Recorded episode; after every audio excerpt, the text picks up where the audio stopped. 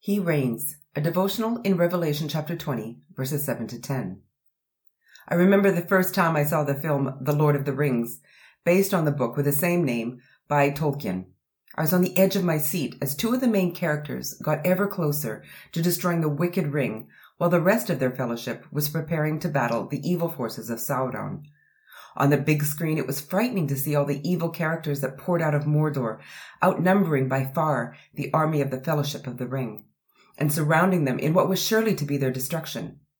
Just as the battle is about to begin, the earth opens and swallows the evil. And just like that, the battle that was never fought was over. This is a scene in Revelation 20 verses 7 to 10. For centuries, Satan and his evil forces have been trying to fight Jesus by attacking those who Jesus loves most, his followers.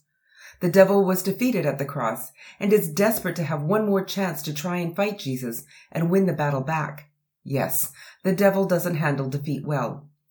Now, John sees him call forth his legion, all his evil, and all the people he has deceived to surround God's people and destroy them.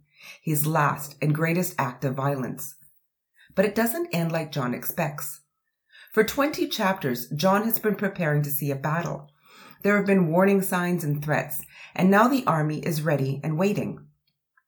But just as the battle call was shouted out, God finished it with fire from heaven.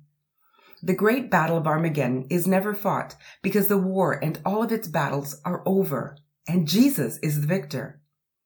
Final justice has been delivered to Satan and his followers. They are no longer a threat to anyone. Their power has been removed and their influence destroyed. This is, for the followers of Jesus, a momentous moment. You and I have never had a single second in our lives that Satan and his evil forces haven't been trying to attack us, deceive us, manipulate us, and destroy us. But on this day, the day of the final battle that is actually never fought, evil is destroyed and Jesus is still reigning.